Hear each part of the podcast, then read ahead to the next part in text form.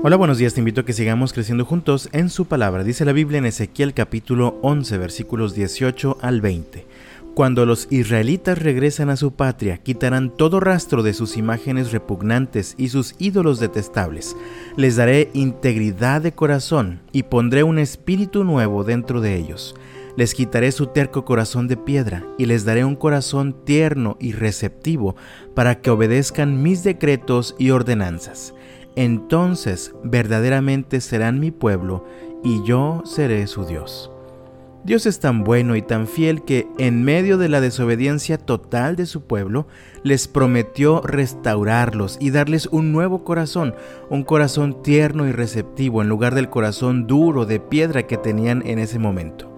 La gravedad del problema de su corazón era tal que el profeta Jeremías escribió, el pecado de Judá está escrito con cincel de hierro, grabado con punta de diamante en su corazón de piedra y en las esquinas de sus altares. Vemos al Señor teniendo compasión de su pueblo. Él sabe que tienen un corazón duro, por eso se aferran a su pecado, pero por causa de su amor inagotable está dispuesto a transformarlos, dándoles un nuevo corazón sensible y obediente a su palabra. Por cierto, para esta transformación usaría la disciplina de la esclavitud. Finalmente, de acuerdo a la enseñanza del Nuevo Testamento, esta promesa se cumple cabalmente a través de Jesucristo. Todos los seres humanos tenemos naturalmente un corazón de piedra, duro, terco, rebelde, desobediente, pecaminoso. Sin embargo, cuando conocemos al Señor, Él transforma nuestra vida dándonos un nuevo corazón, un corazón como de carne, es decir, sensible a su voz. Así que para el cristiano de verdad, la victoria en su lucha contra el pecado no es una fantasía Vemos que el apóstol Pedro escribió allá en su segunda carta, capítulo 1, versículos 3 y 4, mediante su divino poder, Dios nos ha dado todo lo que necesitamos para llevar una vida de rectitud.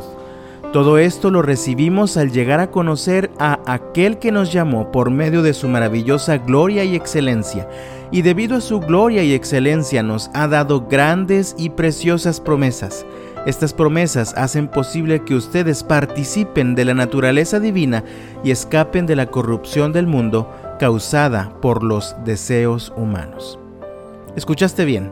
Al conocer personalmente al Señor Jesucristo, recibiste mediante su divino poder todo lo que necesitas para vivir una vida de rectitud, es decir, todo lo necesario para que seas obediente a su palabra.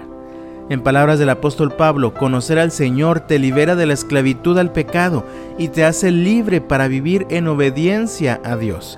Leemos en Romanos capítulo 6, versículos 6 al 11. Sabemos que nuestro antiguo ser pecaminoso fue crucificado con Cristo para que el pecado perdiera su poder en nuestra vida.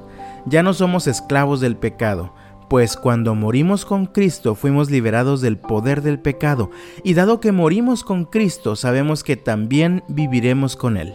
Estamos seguros de eso porque Cristo fue levantado de los muertos y nunca más volverá a morir. La muerte ya no tiene ningún poder sobre Él. Cuando Él murió, murió una sola vez a fin de quebrar el poder del pecado, pero ahora que Él vive, vive para la gloria de Dios. Así que ustedes deberían considerarse muertos al poder del pecado y vivos para Dios por medio de Cristo Jesús. Ahora el desafío para nosotros es el siguiente en los versículos 12 al 14. No permitan que el pecado controle la manera en que viven. No caigan ante los deseos pecaminosos. No dejen que ninguna parte de su cuerpo se convierta en un instrumento del mal para servir al pecado. En cambio, entréguense completamente a Dios, porque antes estaban muertos, pero ahora tienen una vida nueva. Así que usen todo su cuerpo como un instrumento para hacer lo que es correcto para la gloria de Dios. El pecado ya no es más su amo, porque ustedes ya no viven bajo las exigencias de la ley, en cambio, viven en la libertad de la gracia de Dios. Así que, amado hermano, yo te invito en el nombre del Señor Entrégate completamente a Dios y vive en plenitud, gozando la libertad que hay en Cristo Jesús. Que el Señor te bendiga este miércoles y hasta mañana.